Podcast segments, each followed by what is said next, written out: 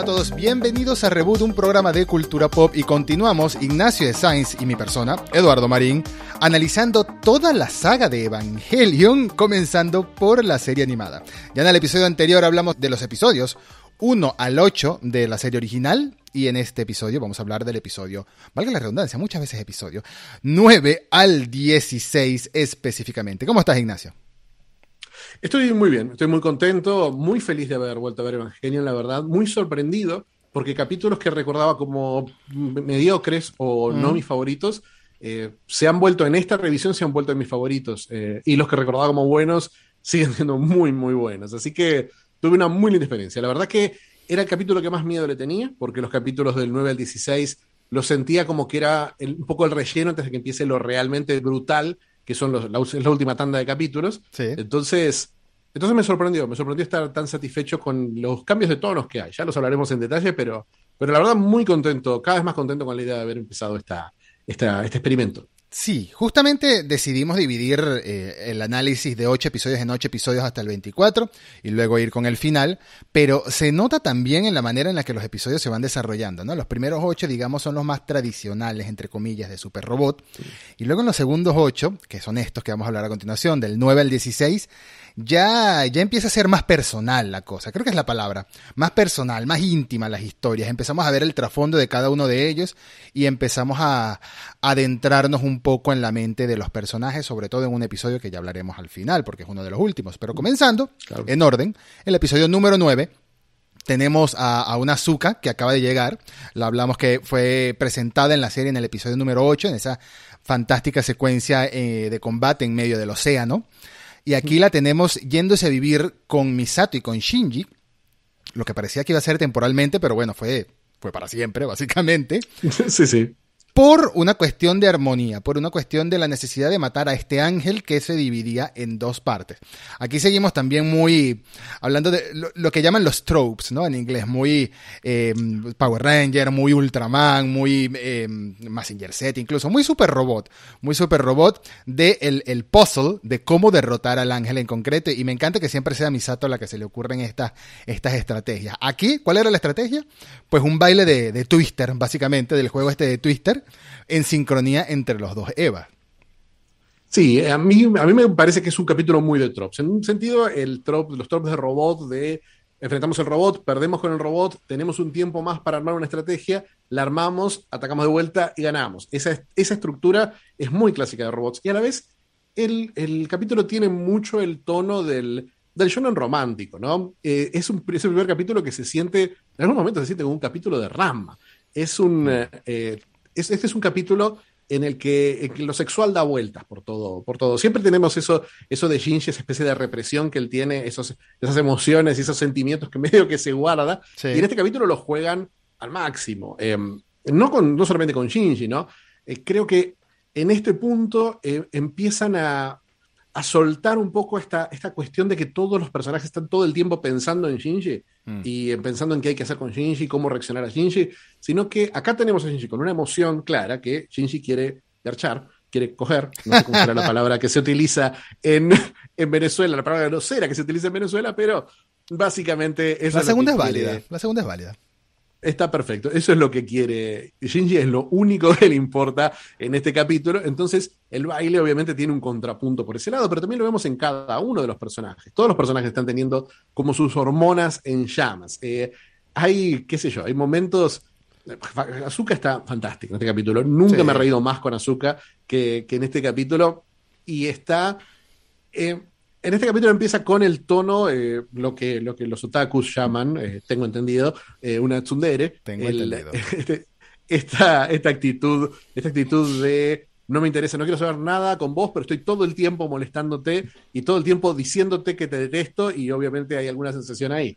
Hmm. Obviamente se rompe un poco eso con esa escena maravillosa de Azuka en medio de la noche yéndose a dormir con Shinji, otro clásico del shonen, ¿no? Sí, claro que por el, con alguna excusa el, protagonista y la protagonista terminan en la cama juntos, pero la forma en que Hideaki que es genial, rompe la escena es inesperada, es incómoda, es perfecta. Esa, esa especie de, llanto nocturno de, de Azuka diciendo mamá es, Es algo es una resolución que no esperaba, justamente en un capítulo tan, tan gracioso. Sí, es dura. Eh, Ese momento es duro. Uno, Uno, uno se espera el, el encuentro romántico de alguna manera, que él, bueno, que él haga algo que es indebido, que es robarle un beso, pero que lo haga en el anime y que ella se despierte y que se den cuenta, quizás grite o quizás se lo corresponda. Uno se espera cualquier cantidad de cosas acostumbrado en este tipo de historia, pero después le, te das cuenta de que los ojos están llorosos, que está, tiene lágrimas acumuladas alrededor de los ojos y dice mamá, y lo siguiente que vemos es una toma en la que Shinji está durmiendo en el piso. Le dejó su, su bueno, su camita triste. La camisa japonesa, que son estos, estos colchoncitos en el, en el suelo, que casi, casi son unas mantitas y no tienen nada de relleno. Pero... Por suerte, por suerte los Airbnb no tienen de esos. Son, son camitas de verdad. Por lo menos los que yo alquilé. Por suerte. Eran con camitas de verdad. Eh, una cosa que me, me, llamó la atención de este capítulo es la forma en la que está dibujado y animado. Es como que tiene una animación muy cruda, casi, casi como un animatic, casi mm. como, como si estuviera terminado a las apuradas. Se ven como líneas, eh, líneas muy, muy de manga, ¿no? Muy de, muy de dibujo, muy de. ¿Cómo se llaman estos mangas? Eh, Dushinji. Eh, que bueno, que es el origen de Gainax, ¿no? La mayoría de los dibujantes de Gainax vienen del universo del, del Dushinji, son, son profesionales que más o menos se van enseñando el trabajo. Eh, todos los capítulos de Evangelion tienen un poco esa, esa irregularidad, ¿no? Que parece, algunos parecen dibujados por eh, estudios distintos, aunque mm. siempre es, siempre es Gainax, pero la diferencia entre directores de animación suele cambiar absolutamente todo. Pasa en las películas, pasaba en Furikuri muchísimo. Entonces, acá, acá, acá siento que es muy efectivo por cómo es el capítulo, ¿no? Hay secuencias hay secuencias que están animadas con, mucho, con un humor torillamesco. La secuencia del final, cuando terminan de pelear y terminan los dos uno encimado arriba del otro, toda la, toda la, fuerza japonesa riéndose de ellos, y de repente aparece el holograma. Tienen un teléfono. Sí, tienen un teléfono de leva. Nunca lo habías visto ese teléfono, aparece mágicamente lo levanta, es el holograma, y el holograma le pega a Shinji. ¿Cómo le pega el holograma a Shinji? Sí, sí, muy caricaturesco ese momento. Me parece que es muy caricaturesco, pero muy efectivo. Me gusta mucho cómo, cómo tienen ese tono, ¿no? Porque es, es muy. Es, una, es un capítulo que va, quizás el que más me lleva a los orígenes de Gainax, el primer Gainax, a, mm. a Gambuster, a, a, ¿cómo se llamaban estos videos de las convenciones? Eh, los Otaku no Video, eh, mm. los, los videos de la Daikon y eh, Otaku no Video, que es este, esta parodia de los otakus, que tiene mucho, mucho de este sentido del humor. La verdad que me pareció, me pareció que estaba muy... Este capítulo me parece genial. Obviamente la pelea con el robot es un momento, es un minuto de animación, pero es para pausarlo, rebobinarlo, volver a ver una y otra vez. Especialmente sabiendo, sabiendo la importancia que va a tener la música de fondo para distintas secuencias animadas a futuro. Esta es una secuencia de sincronía perfecta, pero las secuencias de mayor brutalidad de la serie, más adelante, las tendremos con, con, música, con música cantada también y con música, con música, ¿cómo es la expresión? Música diegética es cuando la música suena en, mm. en el plano, o sea, cuando hay que un grabador y se escucha la música, como estaba escuchando música Shinji y se escucha música diegética, esta es no diegética, esta es música que es, es un contraste muy fuerte con lo que estamos con lo que estamos viendo, la musicalización. Sí. Eh, y después vamos a ver eso con el Requiem de Verdi, en el, el Dies Irae, en los, en los momentos de, más violencia de la serie, y ciertos momentos musicales en End of Evangelion, y particularmente en la segunda peli. La segunda peli que tiene... ¿Qué tiene? Que tiene las canciones, que tiene un par de canciones cantadas. Sí. Lo recuerdo porque la versión que yo tenía estaba subtitulada y no subtitulaban lo que decían, sino las canciones y no entendía nada de lo que estaba pasando. la música, la música en Evangelion no se le da comúnmente tanto mérito, pero acompaña muy bien los momentos, dan tanto los momentos felices, tanto, de hecho, la, la música en concreto que se elige para esta, esta secuencia de batalla es muy bonita y muy distinta a lo que podrías esperar, ¿no? Este, este ritmo, esta melodía que, que acompaña justamente la secuencia de un minuto, que eh, con la que logran acabar con el ángel. Pero también creo que este episodio, el, episodio 9, junto al episodio 10 y al episodio 11 incluso, sirven mucho para marcar cada vez más personalidades de Azuka. Yo veo como que están muy centrados, el 9 y el 10, en Azuka, claramente, y en decirnos un poco más de ella superficialmente, ¿no? Ya en el futuro se adentran los episodios en lo que pasó ella, en su trasfondo, en el futuro incluso después del episodio 16. Pero estos son como que superficialmente, como para que tengas una visión más desde fuera de ella, ¿no? Como, como para que la juzgues si la conocieras en persona sin saber lo que está pasando por su cabeza, ¿no? es un poco lo que logra esa primera secuencia, la primera secuencia donde están los, todos los hombres de la escuela están obsesionados con Azuka y están observándola y vemos, la vemos indirectamente, la vemos a través de fotografías, a través de narración, Azuka está el cosa, Azuka está el otro, no la escuchamos a Azuka. Perturbador lo de las fotos, pero bueno. Eh, bueno, perturbador dentro, de, dentro del código shonen, particularmente de este capítulo, eh, no, es, no es tan perturbador, pero mm. sí tiene que ver con lo que vos estás diciendo, con la sensación de que nosotros estamos viendo eh, una Azuka de afuera, entonces estamos viendo también el, personaje que Azuka proyecta, mm. que es lo que quiebra esa escena brillante en la cama en la noche. Claro. Y lo que volveremos a quebrar una y otra vez, especialmente en el próximo capítulo. Y en este, en este capítulo vemos incluso cuando cuando Misato presiona, porque ya Misato sí sabe el trasfondo, ¿no? Misato sí la lee perfectamente a Azuka y presiona a Azuka em, cuando ella está negándose a, seguir la secuencia esta del twister este extraño, invitando a Rei que lo haga junto a Shinji y bueno, obviamente eso le hace clic de inmediato. En el siguiente episodio, Azuka es la primera también casi que se ofrece voluntaria para... Por supuesto, el siguiente episodio, el episodio número 10 es el que tiene que haber una el plan es recuperar. Pasamos, pasamos. Pasamos ya, pasamos ya al episodio 10. Es recuperar a un ángel en estado embrionario, básicamente, que está dentro de un volcán, en el fondo muy profundo de un volcán. Y bueno, para ello preparan al, EVA 02 con un traje de astronauta, básicamente, un traje térmico, y a Azuka también la ponen en un traje inflado de, de agua, supongo, algo que la refrigere cosa que visualmente no le gusta a ella, porque obviamente ella quiere lucirse, sobre todo ante Kaji, a la expectativa de que Kaji la estuviera mirando, que Kaji no estaba ahí, Kaji estaba haciendo de las suyas. Todos estos episodios sirven para que Kaji también tenga sus segunditos haciendo, haciendo cosas, ¿no? Haciendo, haciendo cosas de espía en el fondo, que todavía no sabemos qué está haciendo el hombre, pero ya en yo el sospecho que todavía, en, este momento en particular, yo sospecho que tampoco Hideaki no tenía idea que estaba no, haciendo. No, era el, el eh, personaje misterioso este es el momento que se le está acabando la historia a, Ano eh, y que tiene, tiene muy buenas secuencias, tiene muy buenas ideas. Eh, hay toda una cuestión con el cuerpo y Azuka eh, a lo largo mm. de este, de este capítulo.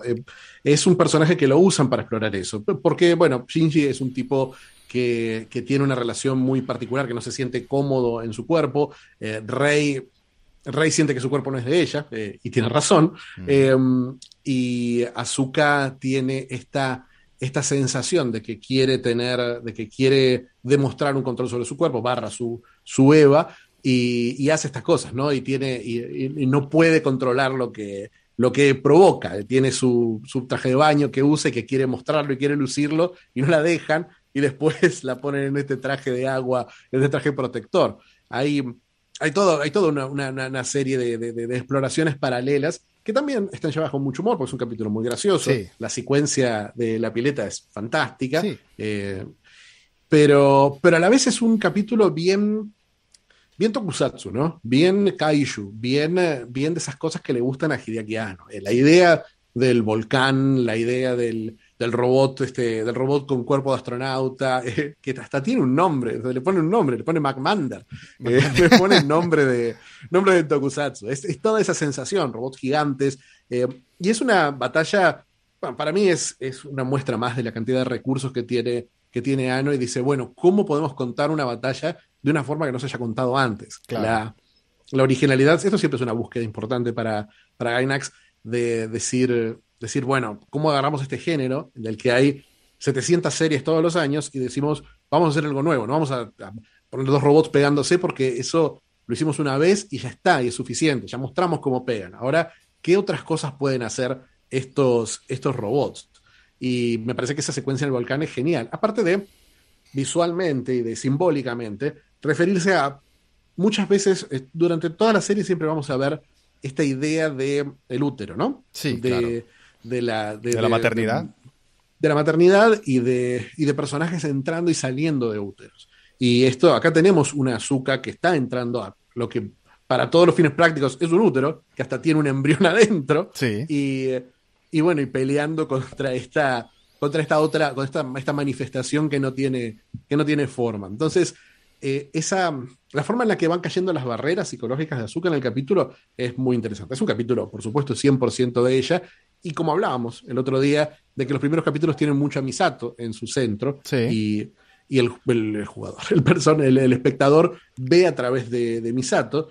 Acá creo que esa mirada esa mirada que vos decías de afuera, Azuka, mm. es la que va cambiando, es la que cambia en el punto en el que la vemos tener un miedo real. Azuka se vende como que ella no tiene miedo a nada, que no le importa morir, y, de repente vemos que no es así. A diferencia de a diferencia de Misato, que sí tiene un poco esa, esa actitud, que como la habíamos visto hace tres capítulos, el capítulo de que se mete adentro del robot, realmente ella está dispuesta a morir. Azuka no. Mm, claro, claro. Aquí mismo, justamente al final de, toda esta batalla, em, el episodio 10 es un episodio bastante simple en teoría. Tiene, tiene, tiene un solo propósito que es contarte esta historia, es, mostrarte esta batalla, pero sí está acompañada de simbología, como bien decías.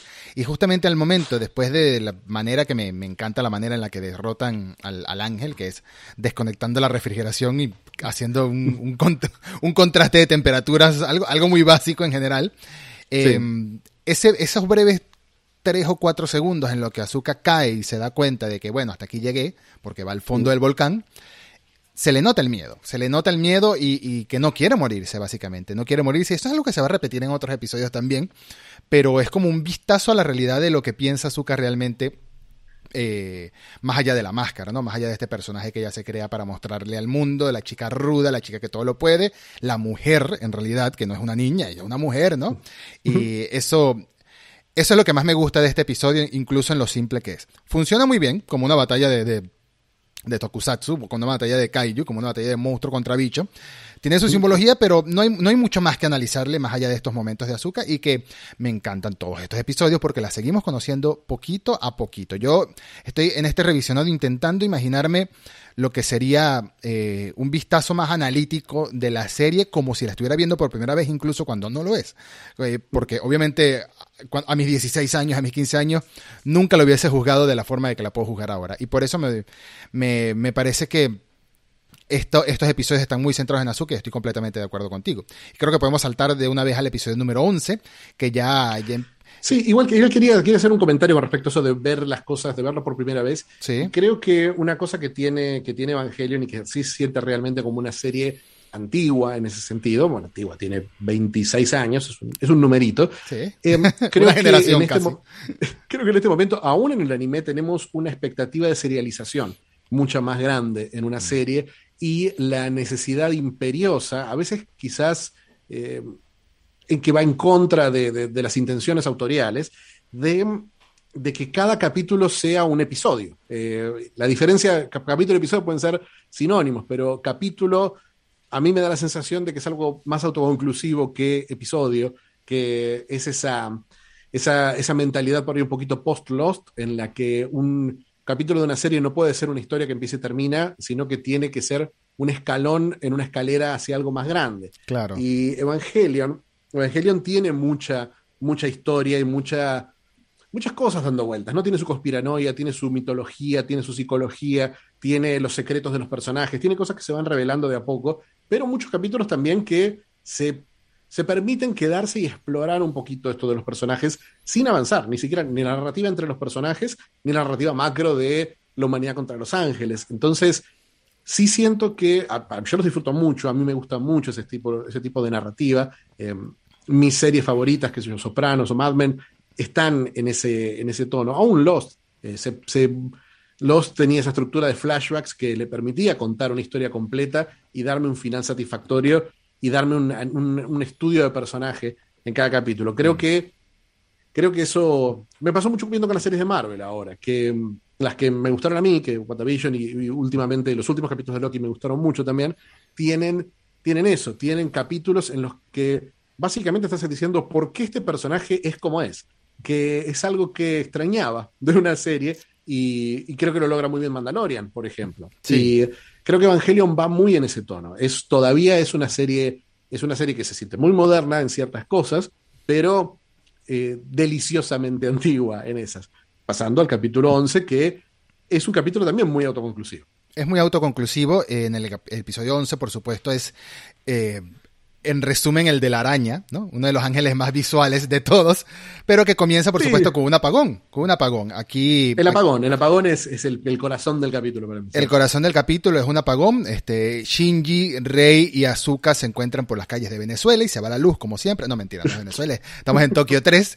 Se va la luz en todo, incluso en el cuartel general de NERF, que se supone que eso no debe pasar, ¿no?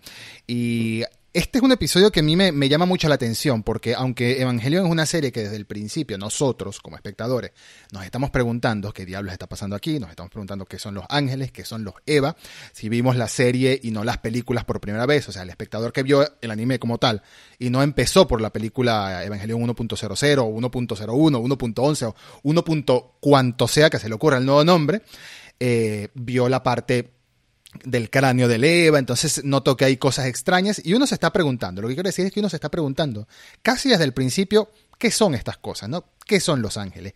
¿Qué son los Evas? ¿Qué está pasando? Pero acá me gusta mucho la idea de que Shinji públicamente se empieza a preguntar qué son los ángeles, contra qué estamos luchando.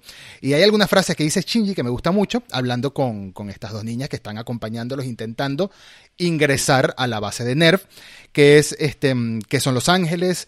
¿Acaso son los mensajeros de Dios? ¿Son los enemigos de la humanidad? son nuestros enemigos con nombre divino. ¿Por qué peleamos? Y la que más me gusta de todas es, ¿acaso merecemos este castigo? Si es que es un castigo. Entonces Shinji empieza ya a explorar esta noción, esta duda, ¿no? Esta duda que para el ser humano en general ante una amenaza de este tipo, si sucediera en la vida real, yo creo que el ser humano quizás se lo preguntaría, quizás habría una fracción de, la humanidad que reflexionara al respecto, pero uno lo que hace es defenderse y ya, ¿no? No me importa si merezco este castigo, yo me defiendo e intento sobrevivir, ¿no? El instinto de supervivencia que al final tienen ellos incluso luchando contra, contra los Evas en muchísimos episodios, contra los ángeles, perdón. Y nada, este episodio destaco para mí, destaca mucho esto, la duda de Shinji, la reflexión de Shinji, y por otro lado, esta, esta media conexión que tiene con su padre, al por primera vez notar que a su padre le importa, ¿no? Realmente, que su padre está haciendo todo lo posible, que su padre confía en él en esencia, en el hecho de que, esto, esto es más para el, para el espectador que para Shinji, eh, Gendo estuvo confiado desde el principio que los niños iban a llegar. Ellos no tenían manera de comunicarse ni nada. Ellos decían, no, preparemos los Eva porque ellos vienen. Esto demuestra confianza, a mi parecer, ¿no crees? Eh, sí, creo que demuestra confianza, pero me parece que lo más importante para Shinji es ver a Gendo trabajando, ver a Gendo haciendo, con el momento que lo ve jalando de la, de la soga y lo ve, lo ve, mm, lo ve en acción y lo ve participando y lo ve junto a los demás trabajadores y trabajando como uno más, eh, bajando de su pedestal literal en este caso, porque siempre lo vemos, ¿no? En esa ventanita con las manitos. Esa es la clásica imagen de Gendo, pero este es lo contrario. Este es otro Gendo. Y es otra visión, dice, porque ¿qué, ¿qué, palabra es muy importante en este capítulo? Líder, el liderazgo. ¿Quién tiene ese... ¿Quién tiene esa responsabilidad? ¿Quién decide por los demás? y en este caso vemos... con su que yo soy la líder que me siguen a mí, claro. Bueno, pero fíjate que, fíjate que acá lo que vemos es eso. Vemos qué es un líder ficticio y qué es un líder real. ¿Dónde está el liderazgo? Y lo vemos en Gendo, que el liderazgo está en eso, en decir, bueno, yo tuve esta idea y voy a poner mi cuerpo también para esta idea. Eso, es el, eso creo que es el momento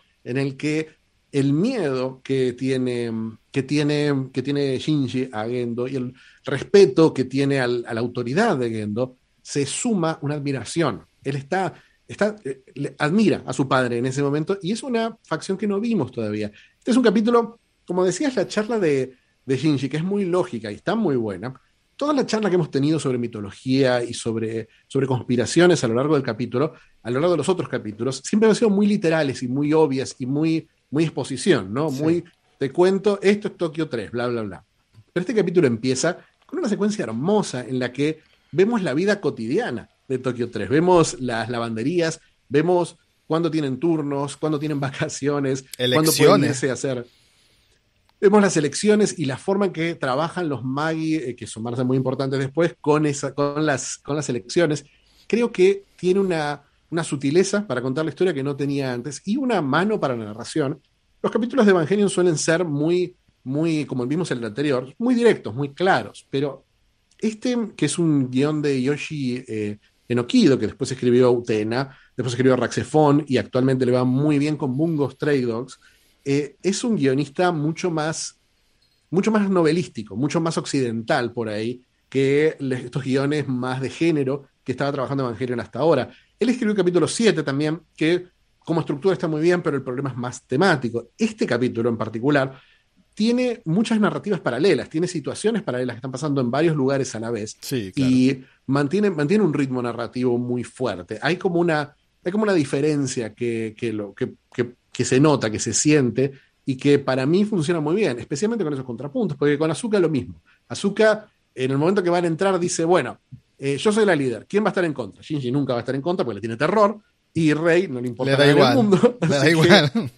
Así que la va a dejar creer que está a cargo porque termina estando Rey a cargo. Pero en el momento en que empieza el peligro, vemos la misma transformación de Azuka con el miedo. Vemos ese, vemos esa, esa, ese impulso de vida, que es lo que no tienen Rey ni Shinji. O sea, lo que no tiene Rey, cero. Y lo que tiene Shinji a medias, ese impulso de decir, no, no me quiero morir, no quiero que esto me absorba, no quiero que esto, no quiero, no quiero que este ojo que llora ácido, una imagen muy, muy Evangelion, nos mate. Así que vos vas a hacer esto, yo voy a hacer esto, yo voy a hacer esto. El momento en que, en que Azuka saca un plan de la nada, es una transformación de personaje para mí recontra efectiva. Mm. Quizás es un capítulo mucho menos eh, misterioso que el resto de Evangelion. Es mucha, mucha historia, muchos personajes, muchas cosas que pasan, pero me parece que así es como mejor funciona Evangelion. Me parece que Evangelion a veces trata de ser, al principio en especial, en los primeros capítulos, trata de ser muchas cosas en un solo capítulo.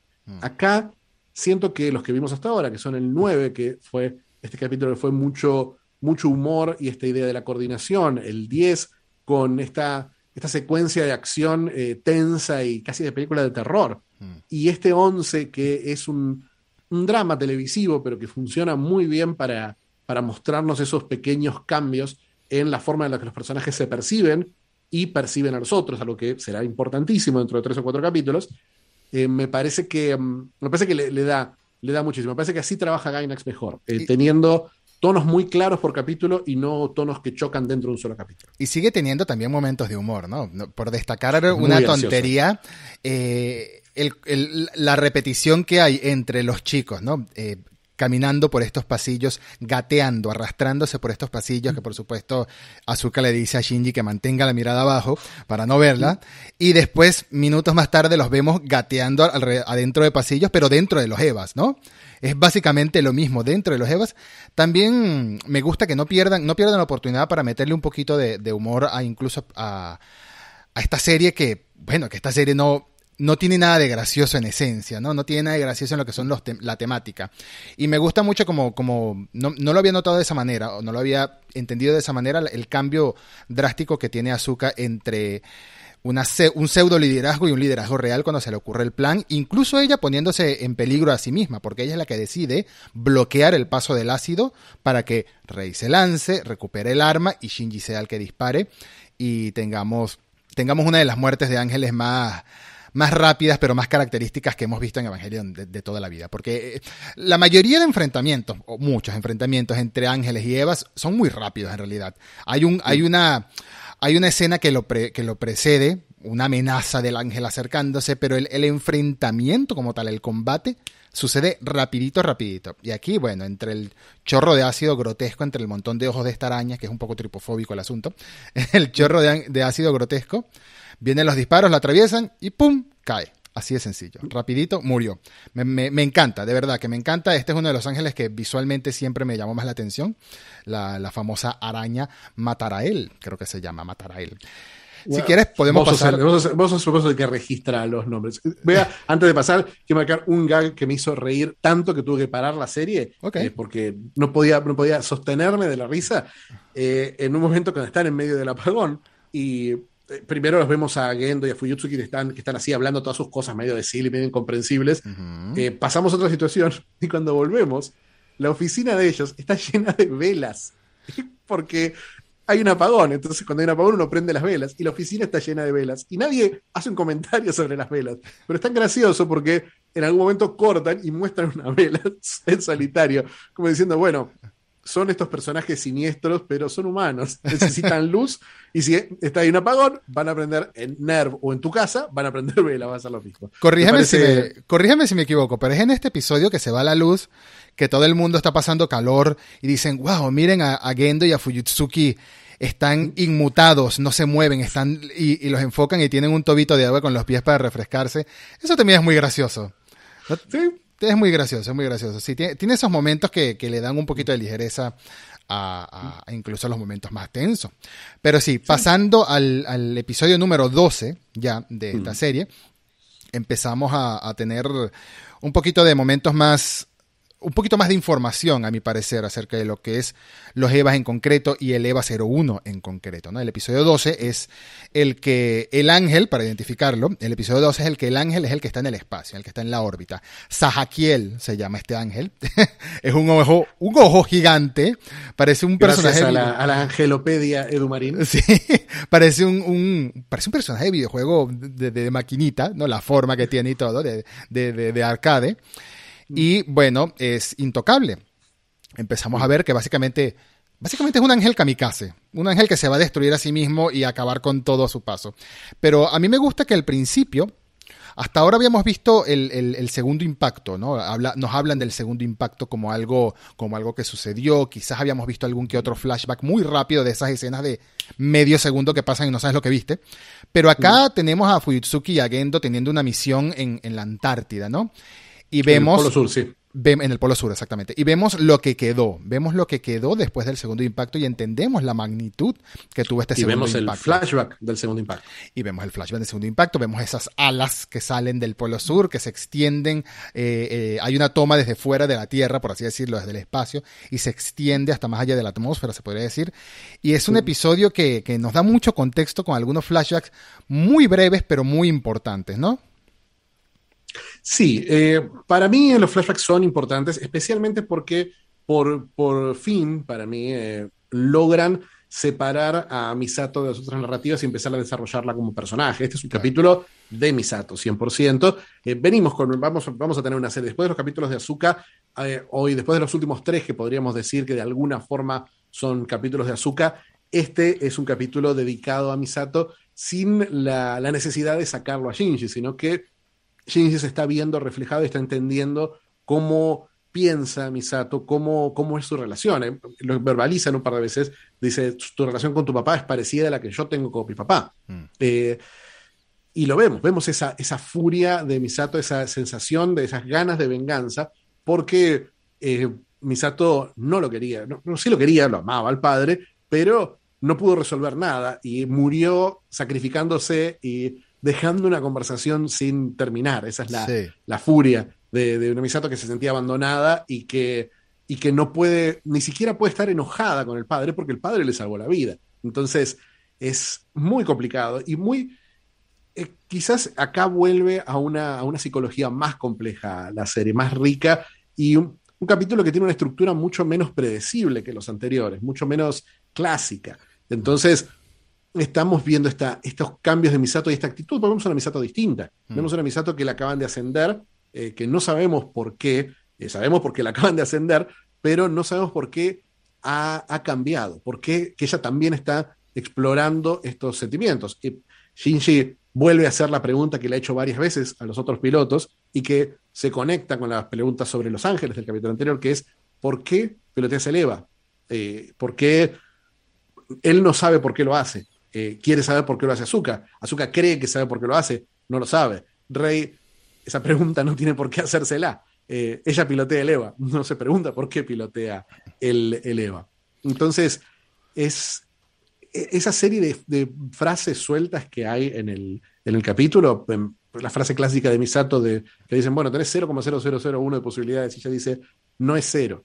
O, o Shinji diciendo, Misato juega a la lotería, nunca gana. Es, eh, esa, corta conversación de, Rey diciendo no como carne. Son como, son como frases sueltas que quedan, pero tienen una puntuación, funcionan como puntuación en las escenas para decir, para, pensar estos personajes desde, desde, otra, desde otra perspectiva. Porque acá tenemos esta, esta, esta idea de que la autodestrucción de Misato, esta, esta lo que hablábamos de, de Azuka, que Azuka quiere sentir que no tiene miedo a morir y se muere de miedo mientras que Misato no se muere porque Misato tiene lo que se llama la, la culpa del sobreviviente. Claro. Eh, la de, de, de, haber, de, haber, de haber sido la que se quedó, de haber decidido, ¿por qué viví yo y no vivió mi papá? Sí. Eh, que, que, tengo una responsabilidad adicional, Misato por eso quiere, quiere, pero no puede, porque sus emociones la dejan, quiere hundirse en el trabajo. Entonces, ahí veo que hay una, una riqueza interesante. Y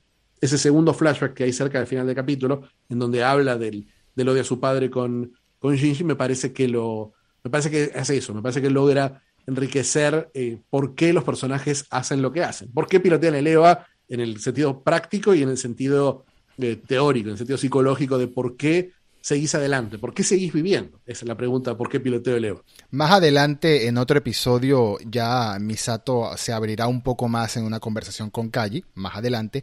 Pero mientras tanto, este episodio lo que me dejó claro a mí, o lo que deja claro más bien, es que Misato y Shinji son muy parecidos en general. Son muy parecidos en cuanto a sus relaciones con sus padres, sus relaciones, eh, sus problemas con sus padres, sus molestias con sus padres. Y bueno, el hecho de que la misma Misato ese contexto lo da más adelante, pero aquí mismo lo podemos entender que Misato está siguiendo los pasos de su padre. Su padre pertenecía a alguna especie de organización investigativa que eh, fue partícipe del segundo impacto y ahora vemos a Misato trabajando en una que, bueno, básicamente es lo mismo. Todavía no nos han dicho que es la misma organización, pero básicamente lo podemos entender que siguió los, padres, los pasos de su padre. Hasta ahora podemos decir que si su padre era médico cardiólogo, ella se metió a médico, no sé, neumonóloga, pero es lo mismo, ¿no? Y tenemos esa relación complicada de ella con su padre y ese trauma que hay, pero en el caso de ella, eh, ese trauma se quedó para siempre porque el padre murió. En el caso de Shinji es como que todavía hay esperanzas de, de, de ver cierta conexión ahí.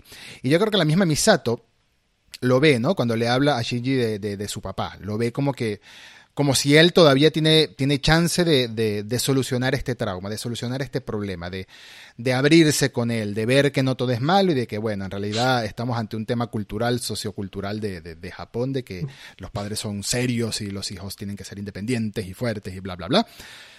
Pero ya sabemos que esto no termina así, pero hasta el momento del episodio 12 es como que la impresión que me da. Y bueno, la, la secuencia, la secuencia de la lucha, entre comillas, contra el ángel. Impresionante me encanta, me encanta lo, lo, lo de la triangules, triangu, ay, triangulización. Triangula, triangulación. Triangulación, triangulación, sí, hoy sí. no sé hablar. Eh, la triangulación de los tres Eva esperando, eh, corriendo a ver quién le llega primero a, a, la caída del ángel para detenerlo y luego entre los tres derrotarlo. Bueno, igual me encanta el efecto que, que deje un pequeño agujero, un pequeño cráter que se convierte en un lago y bautizan estos lagos, ¿no? Básicamente todos los lagos son explosiones el lago de ángeles 1, el lago Ashi 2, el lago Ashi 3. Sí. sí. Sí, sí, está, está eso. A mí me parece que es uno de los capítulos más efectivos también a la hora de mostrarte que estos ángeles no tienen maldad, no tienen, no son crueles, como dice la canción, no son, no son ángeles que, que quieren, que tienen una, una necesidad de, de, matar o tienen una, o son villanos o son antagonistas. Eh, estos ángeles están para exterminar, solamente ese es su único propósito. Bajan para exterminar. Eh, si vos estás en el medio, te van a llevar por delante, pero no hay una hazaña, no hay una furia, no hay una, un ataque. Entonces, esto es un peso imposible que no puedas resistir a menos que te esté ayudando tus amigos. Uh -huh. Es un poco, un poco llevar esa metáfora a algo, a algo, eh, algo literal, ¿no? Algo en, literal. Esta, en este combate. Eh, hay, hay, una, hay una cosa, eh, hay imágenes tan fuertes en Evangelion en general. Hay, como era el ojo sangrando ácido, llorando ácido, en el capítulo anterior, acá está la imagen de todo sosteniendo el EVA y Azuka rompiendo esa, rompiendo el IT field, uh -huh. arrancándolo para clavar el, el cuchillo, uh -huh. es tiene algo, tiene algo puro, casi como la, como clavar una estaca a un vampiro, tiene algo, eh, tiene algo, eh, tiene esa, esa, esa sensación que es, que, que es como psicológicamente potente, como que todos reconocemos ese acto físico como algo puramente emocional. Para mí es, es, es, increíble el poder ese de los, de los ángeles. Me gusta mucho, la verdad me gusta más cómo está resuelto eso en este capítulo que la versión que le dan unas vueltas adicionales que ya lo hablaremos en la segunda película. Claro, sí.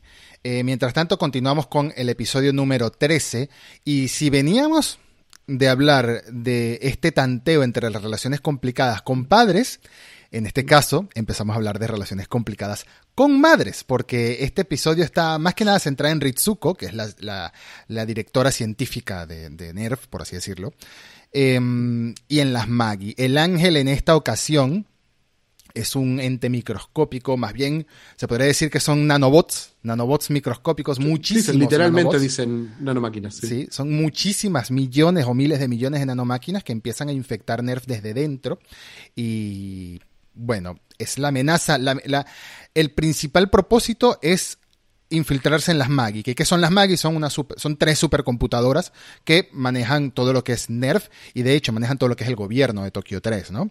Eh, eh, una especie de votación de dos, dos, de por mayoría eligen las cosas que van a suceder, básicamente. Y hay hasta, hay hasta momentos burocráticos aquí en este episodio. Me gusta mucho la negación que hay al final, me estoy adelantando hasta el final del episodio, pero me gusta mucho la negación que hay al final de, de no, aquí no pasó nada, Aquí no pasó nada. ¿Qué? ¿Qué? ¿Qué? ¿Nos infiltraron qué? No, aquí no pasó nada. Pero efectivamente, estas son relaciones de madre y Ritsuko aquí nos habla de, nos da un primer vistazo a la relación que tuvo con su mamá y lo que, lo que se refleja en todo este paso, este salto generacional que hay entre el papá de Misato y Misato, la mamá de Ritsuko y Ritsuko, el papá de Shinji y Shinji, e incluso esa figura paterna que es Fuyutsuki hacia la mamá de Shinji, de la que ya hablaremos en el futuro también, porque también hay muchas relaciones paternas aquí entre los personajes y bueno, este episodio, ¿qué te parece en general? Eh, a mí el episodio me gustó, me gustó muchísimo. Eh, generalmente Ritsuko es un personaje que como se, eh, al principio no está muy clara y después se desdibuja un poco y en las películas lo perdieron. Me parece que es un personaje que todo lo que tienen que explorar lo exploran en este capítulo. Quizás era un personaje que daba para, para un poquito más, pero acá me, me, parece, me parece interesante. Me parece que la exploración de lo femenino de Eva es menos precisa que la exploración de lo masculino en general. Claro. Eh, hemos hablado de los conflictos de madres y obviamente tenemos Azúcar también, que el conflicto de Azúcar es más materno que paterno. Y acá me parece que empieza a explorar las cosas, la cosa cronenbergiana que me gusta tanto a mí de, de Evangelion, del body horror, y la idea de que un cuerpo es algo puro que se va infectando lentamente, que todas las mm. cosas que pasan alrededor eh, empiezan, que cuando uno baja las defensas, el cuerpo se empieza a infectar. La corrosión, la, estos, estos, estos agujeros, este, este, estas nanomáquinas que funcionan casi como un virus dentro de estas inteligencias artificiales, que representan cada una un aspecto de lo, de lo femenino. Me, me, parece que, me parece que en ese sentido quizás es, un, es un, una metáfora medio, medio, machista, la idea de que esta mujer que tiene que mantener separado lo que es la madre, la mujer y la, y la profesional. sí Sí, me parece que es un poco, me parece, no sé si es muy efectivo, pero sí es muy efectiva la idea de, de Ritsuko, que como, como Misato eh, tenía cuestiones no resueltas con, con, su madre, en momentos habla de, de, de, que su relación con su madre no era buena, pero Misato está, eh, Misato Ritsuko está literalmente metiéndose al útero de la madre. Mm. Eh, acá hablamos del uterino del, del, volcán en el que se mete azúcar, acá es eso, acá están entrando en un agujero que es su madre y que tiene la forma y la protección de un útero desde donde accede a su cerebro. Es mm. eh, en, esa, en esa sensación de que el cuerpo es una máquina, las máquinas representan cuerpos en Evangelion mm. y los cuerpos y los robots no sabemos si son robots o si son, eh, si son orgánicos. Me, da la sensación que es uno, es uno de, los, de los momentos más efectivos visualmente. Eh, y aparte em, empezamos a ver esa, esa desesperación en el, en el, corazón de Evangelion. No tanto en la serie, porque son, quizás este es el, el, la seguidilla de capítulos menos, menos angustiantes eh, psicológicamente, porque esta es una situación de hackeo eh, que es un típico capítulo de hackeo que hemos visto en, mil series distintas. creo que en Mr. Robot cada tres capítulos era esto. Pero, pero por eso, tenemos, tenemos todo el bullshit del hackeo, ¿no? La, la, hackers escribiendo rápido y apareciendo programitas en las pantallas. muchas pantallitas. Eh, gente gritando cosas que no tienen sentido en los, en, en los, monitores. Y, pero me parece que en lo temático encuentra algo que para mí es valioso, que es la idea de que este, estas nanomáquinas están eh, evolucionando. Están, en el momento en que empiezan a envenenarlas, que empiezan a, dicen, ah, es vulnerable al oxígeno, el ozono para que le entre oxígeno. Y empieza a decir, no, bueno, ya no soy vulnerable más, porque evolucionaron las máquinas. Hmm. Y que la evolución natural de las máquinas, o sea, las máquinas, el, ángel está replicando la vida. Y la evolución natural de la vida para Evangelion, para, para Ano, es autodestruirse, mm. porque ese es el objetivo final. El objetivo final es autodestruirlos, es, convencer, literalmente es un cerebro al que está convenciendo de suicidarse. Y es, es potente eso, es potente que primero infecta una de las máquinas y hay una votación y las máquinas no ganan porque hay dos contra uno. Pero de a poco esta corrosión, esta, este veneno, este, este virus que corre en el cuerpo, empieza a decirte, pará, y si no es tan mala idea, y comienza una segunda máquina, y está a punto de convencer a la, a la tercera. Entonces, ese, mm, ese final eh, abrupto que tiene, porque estos capítulos tienen una cosa que me gusta mucho, que es que no tienen un cierre largo, muy típico de anime, que tienen dos minutos, que vuelven a la escuela, que hablan. Acá, por ahí un personaje dice una frase y ¡pac! aparece el continuará de repente. Es un, es un lindo efecto, muy hideakiano. Y acá el final abrupto habla de cómo de esta, esta manifestación de mujer fue la que sostuvo a, a su madre, a los, los Maggie hasta, hasta el final. Que, una vez más, me parece que es medio, es medio rara la visión que tienen sobre lo femenino los 850 hombres que trabajaban en Gainax, pero, pero, pero me parece que sí es efectivo como, como historia, como cuentito y como señal de lo temático, porque claramente hubo una división acá. Acá Sí. terminaron este capítulo 13 y el capítulo 14 es cuando empezamos a sentir, pará, se están quedando sin plata. Sí, sí, Eh, sí, por supuesto. Ya, ya, ahora ya, es un, ya nos es un buen momento. Sí, pero, pero quería decir dos cositas antes. Primero que me, Ah, ok. me parece, me pareció muy extraño, o mejor dicho, muy hasta preocupante, ¿no? Sobre todo sabiendo el contexto de, de lo que estaba pasando Hideaki Anno cuando creó esta historia y de la depresión de la que sufría. Lo natural con lo que Gendo dice, ah, sí, claro, porque es que la última etapa de la evolución es eliminarte a ti mismo, ¿no? Es quitarte la vida. Es la- el último escalón en la evolución, el último escalón evolutivo. Y tú dices como que, what? Ya va, espera, espera, ¿qué, ¿qué me estás diciendo aquí? O mejor dicho, ¿qué te estabas diciendo a ti mismo al momento de escribir esta cosa, no?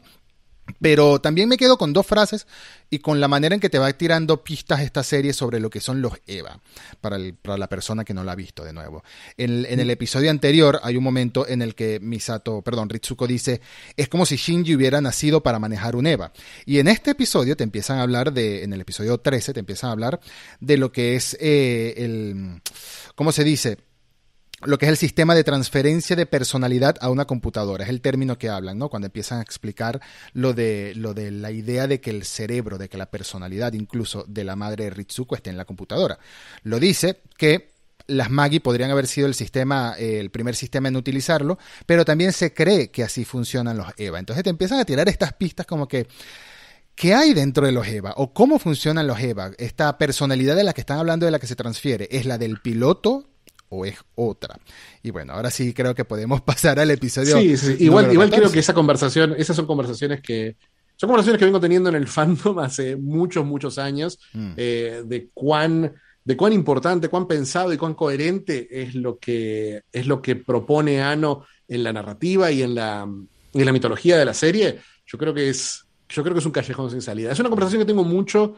La tuve hace unos, hace unos días, me acuerdo que tuvimos una, una conversación en Twitter con Okelfo, eh, un amigo mutuo, eh, que hablábamos de la serie Metal Gear, que tiene muchísimos puntos en común con, con Evangelion, por supuesto, y hablábamos de, eh, hablábamos de, de cómo él hablaba de que tal cosa tenía que conectar con tal cosa dentro de la narrativa de Metal Gear, de la importancia que tenía tal punto de la narrativa. Y Metal Gear, la narrativa es una excusa, es una excusa para Claro. contar estados emocionales. Y me parece que pasa lo mismo acá, con la mitología y con la, y con la, la lógica de la serie. Me parece que es un callejón sin salida, pero ya lo hablaremos, seguramente lo hablaremos después de las últimas películas, que hay como dos formas de contar la historia ahí.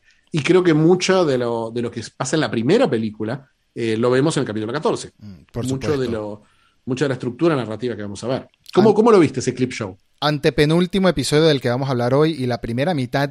No la primera mitad, el primer tercio, porque en realidad es como un tercio del episodio, es un resumen de lo que hemos visto hasta ahora, ¿no? Es un, el típico recuento de Previously on Evangelion que les pareció necesario hacerlo a mitad de la serie, o más bien era por un tema de presupuesto. Empezamos a reciclar escenas y no lo sé, yo sé que se le critica mucho a Evangelion, se le critica mucho a Gainax, se le critica mucho al desarrollo de Evangelion como tal, lo que es el corte de presupuesto que hubo y cómo los obligó a reutilizar escenas, cómo los obligó a crear algunos momentos quizás innecesarios, a darle demasiada vuelta a algunos asuntos, y por supuesto los episodios 25 y 26 son la mayor prueba de ello, pero el episodio 14 en concreto, y todos estos episodios para mí sirven también mucho, sirven para, son como muy hay muchas reflexiones, hay mucho contexto, te meten en la cabeza de los personajes y este episodio en concreto te mete en la cabeza de Rey. Y es una cabeza peculiar para meterte porque hablemos, Rey está hablemos, hablemos, hablemos, de las, pero hablemos de las dos mitades del capítulo para, para estar más claros, porque eh, hay una mitad que son dos capítulos distintos, son dos capítulos en uno. Sí, básicamente. El, y para mí, el primer, antes de pasar a Rey, porque Rey me parece que es lo más importante del próximo capítulo, del, de la segunda mitad del capítulo, la primera mitad del capítulo, que es un recap solamente, que es como una especie de informe de Siri sobre el, sobre el trabajo de, de Gendo y Kari, para mí tiene cosas visuales que son muy valiosas. Me parece que en lo narrativo, por ejemplo, y creo que ahí tenemos un contraste en la forma en que vemos la serie. Para mí, lo narrativo, eh, quizás para, para, vos por ahí, lo mitológico y, lo, y la conspiración y la y todo lo que es el, la construcción narrativa de la serie es más importante, o es, es importante para mí. Creo que los, lo, lo, lo, atractivo es siempre es lo visual y lo, lo emocional dentro de, mm. de Evangelion. Y, y, creo que acá hace cosas muy, muy, muy interesantes que no se habían visto en anime antes, eh, que toma del cine de vanguardia un tipo de cortes muy bruscos en, dentro de plano. Me parece que hay un experimento de edición en esa primera mitad que es valioso y que después lo hemos desarrollado mucho en Death, en la primera parte de Death and Rebirth, mm. y en la y lo vemos desarrollado también en, en, las, nuevas películas, la, la, forma en la, que, en la que el texto ocupa la pantalla y que vemos escenas, vemos fragmentos de escenas que no tienen sentido fuera de contexto, vemos escenas cortadas antes de, en, en pleno momento de, de acción. Me, me, da, me da esa sensación de, y el trabajo con las voces, con la narración en off, en la que no estamos leyendo una narración, sino que a veces escuchamos testimonios sueltos sí. sobre otras imágenes y hay un contraste entre la imagen y lo que escuchamos que no es, eh, no es parte del anime más literal. Me parece que es recontra valioso. Viene para mí de un cine de vanguardia que le gusta mucho a, a Hideaki Anno, que es Jean-Luc Godard en Francia y en Japón Nagisa Oshima, que trabajan técnicas parecidas. Nagisa Oshima tiene una película que se llama Banda de Ninjas, que es un manga fotografiado con voces arriba y tiene muchísimos recursos visuales de los que vemos en este capítulo. Pero ah, quería, quería marcar eso. No sé qué te pareció a vos el clip show de, de Sirio. No, es muy interesante porque es muy distinto a lo que uno podría esperar de un previamente en, ¿no?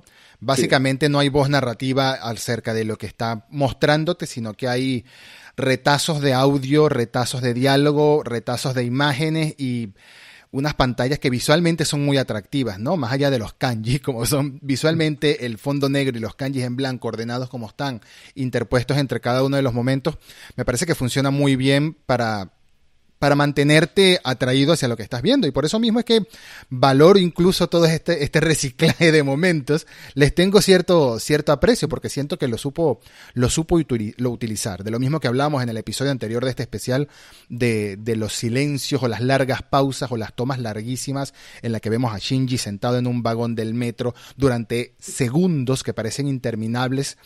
Eso a mí me parece muy valioso y me parece muy le da mucha personalidad a la serie, o mejor dicho, es parte de la personalidad de la serie y al mismo tiempo es un truco, es un truco para aprovechar tiempo y estirar el rodaje un poquito más cuando la plata se estaba acabando, básicamente. Así que Muy efectivo.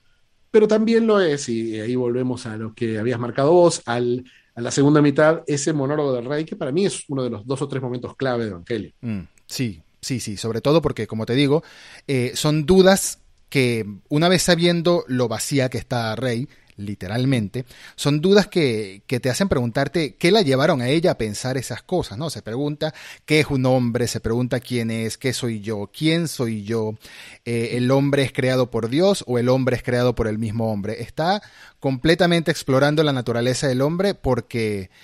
Bueno, porque no se siente ser humano. A mi parecer, en gran parte es porque no se siente un ser humano, porque es una, una cáscara vacía, eh, que ya nos explicarán después por qué, o mejor dicho, ya nos dan a entender después quién o qué es Rey exactamente. Eh, para este momento, tú te yo me pregunto, hablando literalmente de la serie y no del significado como tal, ¿tú crees que Rey sabía lo que era para ese momento, lo que es ella? Yo creo que ni Hideaki no sabía lo que era en ese momento. me parece que estos, me parece que hasta el capítulo 13 eh, están, eh, estaban yendo por un camino narrativo y desde el 14 este quiebre es mucho más importante que, que un clip show y un par de monólogos. Es un, es un quiebre en eh, decir, bueno, ¿qué importa de esto y qué no? Eh, este es un capítulo que está lleno de caminitos para explorar entre la tecnología, la psicología, la conspiración, y tratan de empezar a llenarla un poco, a llenarla un poco, a decir, bueno, ¿qué significa cada una de estas cosas? Eh, mm. Porque me, me, parece que dicen, bueno, tenemos que empezar a cerrarla porque nos quedan 13 capítulos nomás, así que, ¿para dónde vamos? Y, y creo que Hideaki todavía no lo decide y por eso todos estos capítulos se sienten eh, fragmentados. Eh, no sé, no sé si, porque, todo lo que pasa en este capítulo, esta, esta situación de que Rey, como Eva, vemos de vuelta al Eva 00 furioso, atacando a Rey, en este caso, y Ritsuko creyendo que ella era la que lo quería atacar porque Ritsuko sabe que el Eva 00 es, eh, y Rey es Yui, es el alma de Yui. Entonces, hay una, hay, como, hay como una pista de lo que está pasando y lo que realmente después va a resolver eh, Hideaki Entonces, me, parece que me, llama la atención, me gusta mucho esta, esta sensación de rey como misterio y de... Y quizás eso es algo que se puede sumar a todo Evangelion. Las preguntas son más interesantes que las respuestas en general. Totalmente. Eh, pero el que viene después, el 15, es, hasta ahora te diría que es mi capítulo favorito de todos los que vimos. ¿Te parece? ¿Te parece? ¿Por qué? Sí, sí, sí. Me gusta mucho que eh, tenga tanta resonancia temática. Me gusta, me gusta que lleve la historia por un lugar que no me espero. Me gusta que, que pausen un poquito a Los Ángeles un rato y que empiece, que empiece esta idea de los rituales, ¿no? De cómo repetimos cosas, cómo, cómo tratamos de, de cómo hay, hay, un momento, hay una cosa que dice que dice Ritsuko, que en el momento que están tomando, que habla de que el ser humano tiene dos modalidades, tiene la homeostasis y la transistasis, que el ser humano puede repetir los comportamientos o puede cambiarlos. ¿Y qué estamos viendo en este capítulo? Lo que estamos viendo son una serie de rituales, porque lo, que pasa en este capítulo es, Azuka tiene una cita que le va muy mal. Eh, Misato tiene, va a un casamiento y eh, los, los, hace explorar dónde están estas mujeres que tienen veintipico de años y que en la sociedad japonesa tener más de 30 años y no estar casado es es un pecado, básicamente. Todas quieren casarse antes de los 30, ninguna quiere ser la última, dice Misato. Eh, claro, eh, es muy, muy, bueno, también es muy latinoamericano, ¿no? Eh, y tenemos, tenemos elementos, tenemos el, em, ¿cómo se llama? Se cumple un aniversario de la muerte de, la mamá de Shinji y tienen ese momento que comparten con, con Gendo, que está casi idéntico en la película después. Em, entonces, lo que hay, hay rituales. La cita es un ritual. Eh, el casamiento es un ritual, celebrar un aniversario es un ritual, tenés esa sensación del paso del tiempo. ¿Cómo medís el paso del tiempo? Lo medís a través de la repetición de ciertos actos. Fíjate cómo se queda hipnotizado Shinji por este acto de, Rey, que Rey está estrujando un trapo y él, lo ve, este momento, como algo materno. Como algo materno, sí. Porque solo las madres limpian casas, todos lo sabemos todos lo sabemos, pero eh, tiene lógica que Shinji lo vea así. Veamos que es Shinji el que lo ve así y no Hideaki pero, em, pero es, ese momento tiene un valor, especialmente en el momento que se lo marca a Yanami, y la vemos incómoda a Yanami, decir, ¿por qué, ¿por qué ese comportamiento me parece natural? ¿Por qué siento que ese comportamiento me define? Mm. ¿Por qué los rituales nos definen? Repetir las mismas cosas hacen que le encontremos un sentido a la vida. La misma pregunta de siempre. ¿Por qué manejas el EVA? Porque lo estás manejando. Y eh, esa, esa, esa, serie de contrapuntos casi musicales dentro del capítulo, donde vemos situaciones que no parecen ir a ningún lado, pero sí dejan a los personajes un poquito más libres, para mi gusto. Me, gusta mucho el beso de, de Azuka y Shinji, que es un, es un muy lindo momento, es muy gracioso y a la vez tiene una ternura que a Azuka no se le habían permitido hasta ese momento. Eh, descubrimos el chelo de Gigi. En el capítulo 15 descubrimos que Gigi tocaba el chelo, algo que será muy importante también para las películas después, por lo menos en lo visual, pero, pero bueno, es, esta cuestión. Y obviamente cerramos con esta, con este, esta, este quiebre eh, de narrativo que es la aparición del Adam, la, la, visión Sí. sí, ya, en el episodio anterior habíamos visto eh, al final, final, final, justamente Rey es la que busca la famosa lanza de Longinus eh, la busca en la Antártida. Nos vemos tres segundos de Eva 00 caminando con la lanza en la mano que era básicamente lo que estaban buscando Gendo y Fujitsuki en, en, la Antártida. Y en este episodio al final cerramos con un vistazo a Leva. Después hay, un pequeño quiebre de, relaciones. Aquí hay muchos quiebres de relaciones en esta serie, sobre todo porque hay mucha ilusión de lo que podría ser, ilusión de lo, ilusión de lo que podría ser, ilusión de lo que yo quisiera que fuera e ilusión de lo que es en realidad la ruptura, ¿no? Porque el momento de Shinji y su padre frente a la, a la tumba de, de su madre es incluso bonito y cercano hasta que Gendo abre la boca. Pero hasta antes de que abra la boca y que le, rompa, le dé una patada en el corazón al niño diciéndole que ni siquiera el cuerpo está ahí, es simbólico. ahí está. ahí está, hasta ese momento estaba, estaba, sí, sí. Por eso está la repetición de, ritual como darle un sentido a algo que no está porque físicamente no está. El ritual es la nada. Eh, o qué sé yo, o mm, o Calle diciendo, bueno, cada vez que vengo de viaje te traigo algo, vine de viaje de tal lado y te traigo esto. Y que Ritsuko te diga, ya sé que no viajaste a donde dijiste que viajaste. Sí, sí. Este ritual tampoco tiene sentido, esto que estás repitiendo.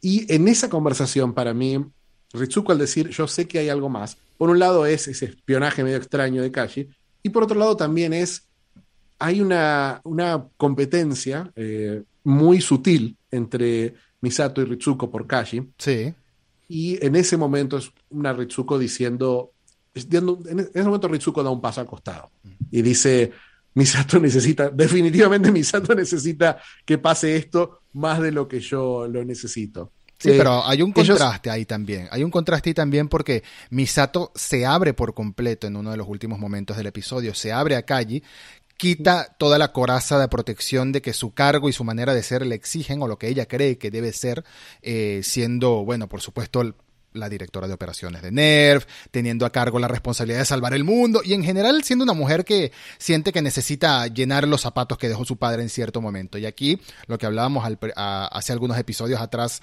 dentro de este mismo episodio, hace algunos números de episodios de Evangelion me refiero, ella le cuenta a, a Kaji todo lo que pasó con su padre, todo lo que siente acerca de su padre, todo lo que es esa frustración de no poder haber solucionado eh, todos los problemas que tiene con su padre porque se murió por salvarla.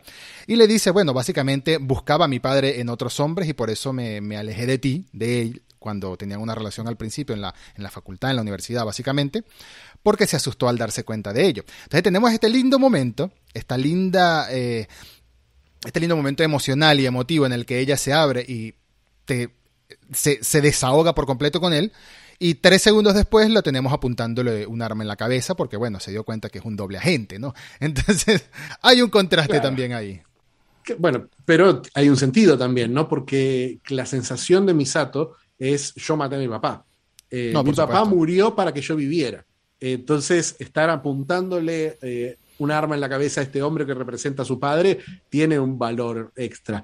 Pero ahí está la, la ese, quiebre del que habla eh, Ritsuko y el que vemos en el capítulo. Estamos en la homeostasis y la transistasis. Está, eh, está por un lado, ellos, Misato, Ritsuko y Kashi, que ya han ido a mil casamientos juntos, están, hablan todo el tiempo de esto es lo mismo que hacíamos en la universidad. Mm. Y están repitiendo este patrón y Misato toma más de lo que debería. Y y se da cuenta, y está con los, con los tacos, y se da cuenta que ya no puede caminar con los tacos. Eso, ese momento es fantástico porque es decir, para, ya no puedo repetir más esto, tengo que cambiar, si no, em, ¿cómo se llama la segunda película? You cannot advance. Eh, si no cambias, si no dejas entrar a otros, no vas a poder salir de este patrón de rituales y de repetición constante. Esa, eso es lo que tratan de hacer todos los personajes. Eh, Shinji trata de, perdonar a Gendo. Eh, Shinji trata de, Es un momento muy gracioso y a la vez tierno y a la vez profundo de personaje que Shinji, que ella le diga que no respire a Shinji cuando, la está, cuando le está besando, que Shinji casi se muera. La respiración de Shinji le hace, cosquillas. Claro, le hace cosquillas y ella le dice, no respires. Claro. Y ella está haciendo azúcar, es un asundere, está diciéndole, eh, está molestando, nada más pero él lo toma como una orden y él se tapa mentalmente la nariz al punto de morirse, pero él está dispuesto a morirse, eh, a ahogarse, con tal de no dejar de besar a Azúcar. Ah, eso es un momento, esos, son los momentos de Shinji buscando conexiones que hacen que el siguiente capítulo sea devastador.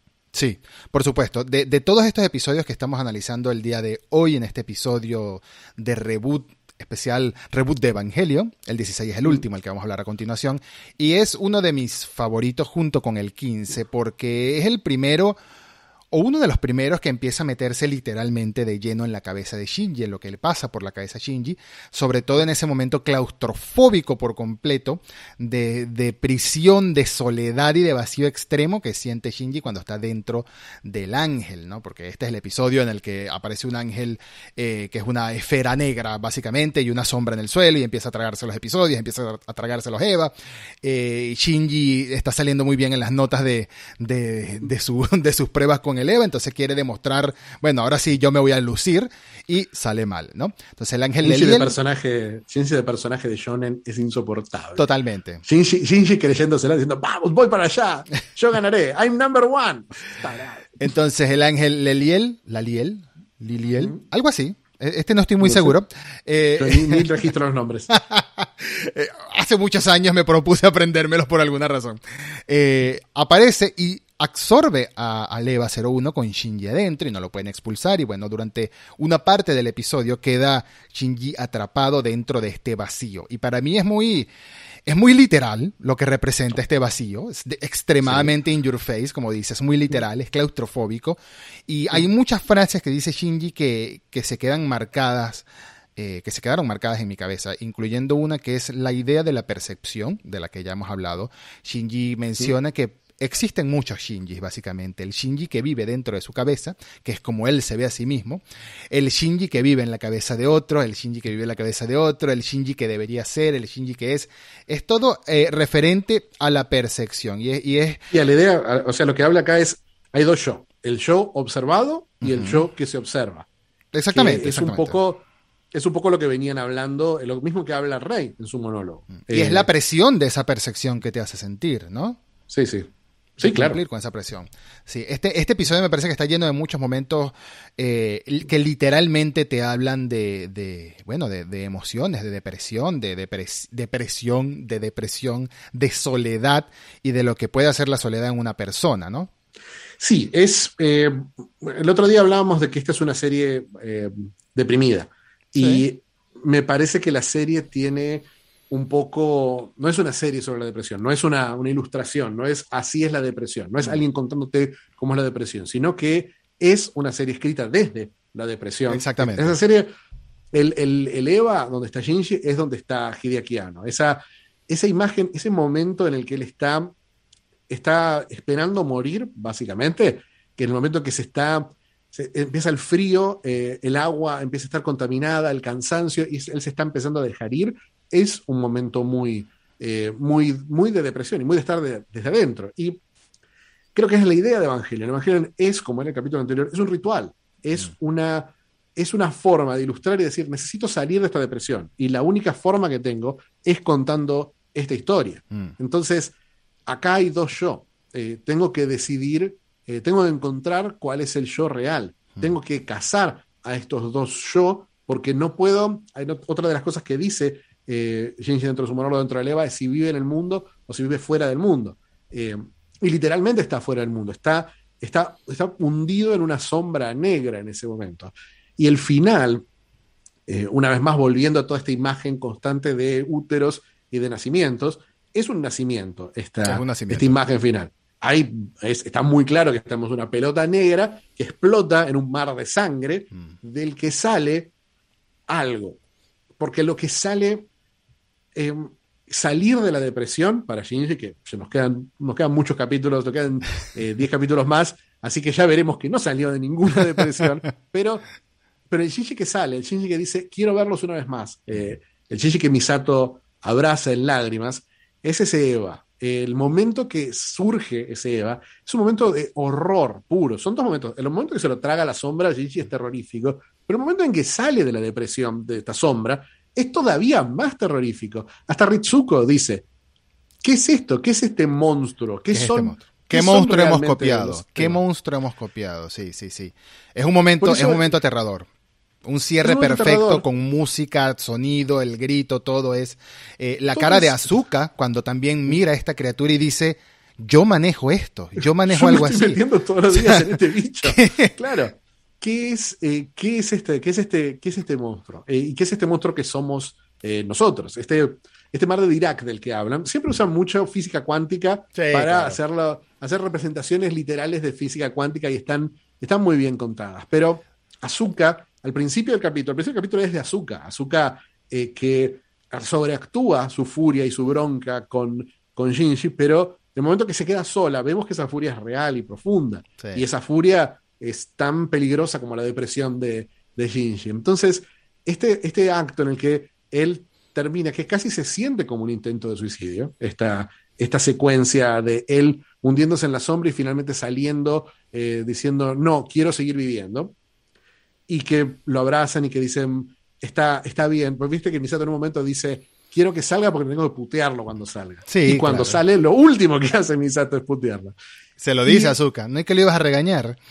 Y tenés el final feliz, el final feliz donde, bueno, ya está, ya la- lo, lo- lo abraza Misato, lo va a ver, lo va a ver Rey, se empieza a abrir emocionalmente a ella, Azuka está espiando detrás de la puerta y Shinji la ve y se ríe. Es todo perfecto hasta que se huele la mano. La mano, la mano de Shinji es, algo, es una imagen recontra importante de la serie, pero el momento en que se huele la mano y dice, todavía está ahí el olor a sangre y corta el capítulo, es desolador. Es desolador. Desolador, sí. Es, es decir, es una vuelta a la final- realidad. Este final de feliz que viste, esto, así no son como son las cosas. Eso pareció brillante, la verdad que no puedo esperar a ver los próximos ocho capítulos. Yo tampoco puedo. Yo tampoco puedo porque la serie justamente en estos episodios, justamente más o menos a partir del 14, que es este resumen entre comillas, es que empieza a ponerse aún más turbia, aún más literal y aún más pesada emocionalmente y densa sobre todo. No todo, no todos son roboticos, no todos son peleas, no todos son ángeles, ya sabemos eso claramente. Todos los que nos están acompañando seguramente la han visto al menos una vez y nosotros la hemos visto en más de una ocasión. Eh, nos quedamos Sí. con esa imagen de ese grito, de ese Eva, de ese nacimiento y bueno, de lo que vendrá, porque Y por momentos Dios, y por Dios que, que el, que el capítulo, que el nombre de este capítulo sea No son solo robóticos. no son solo robóticos. Momentos terroríficos como este y gráficos como este van a venir más. Así que eh, está siendo un placer hacer esta saga, está siendo un placer hacer esta serie de análisis de Evangelion. Y nos vemos en el próximo episodio del que hablaremos, del episodio número 17 de Evangelion hasta el 24. Fichi, un abrazo como siempre. Un abrazo y, y sí, no puedo esperar. Nah, súbete a Eva, Shinji. Chao.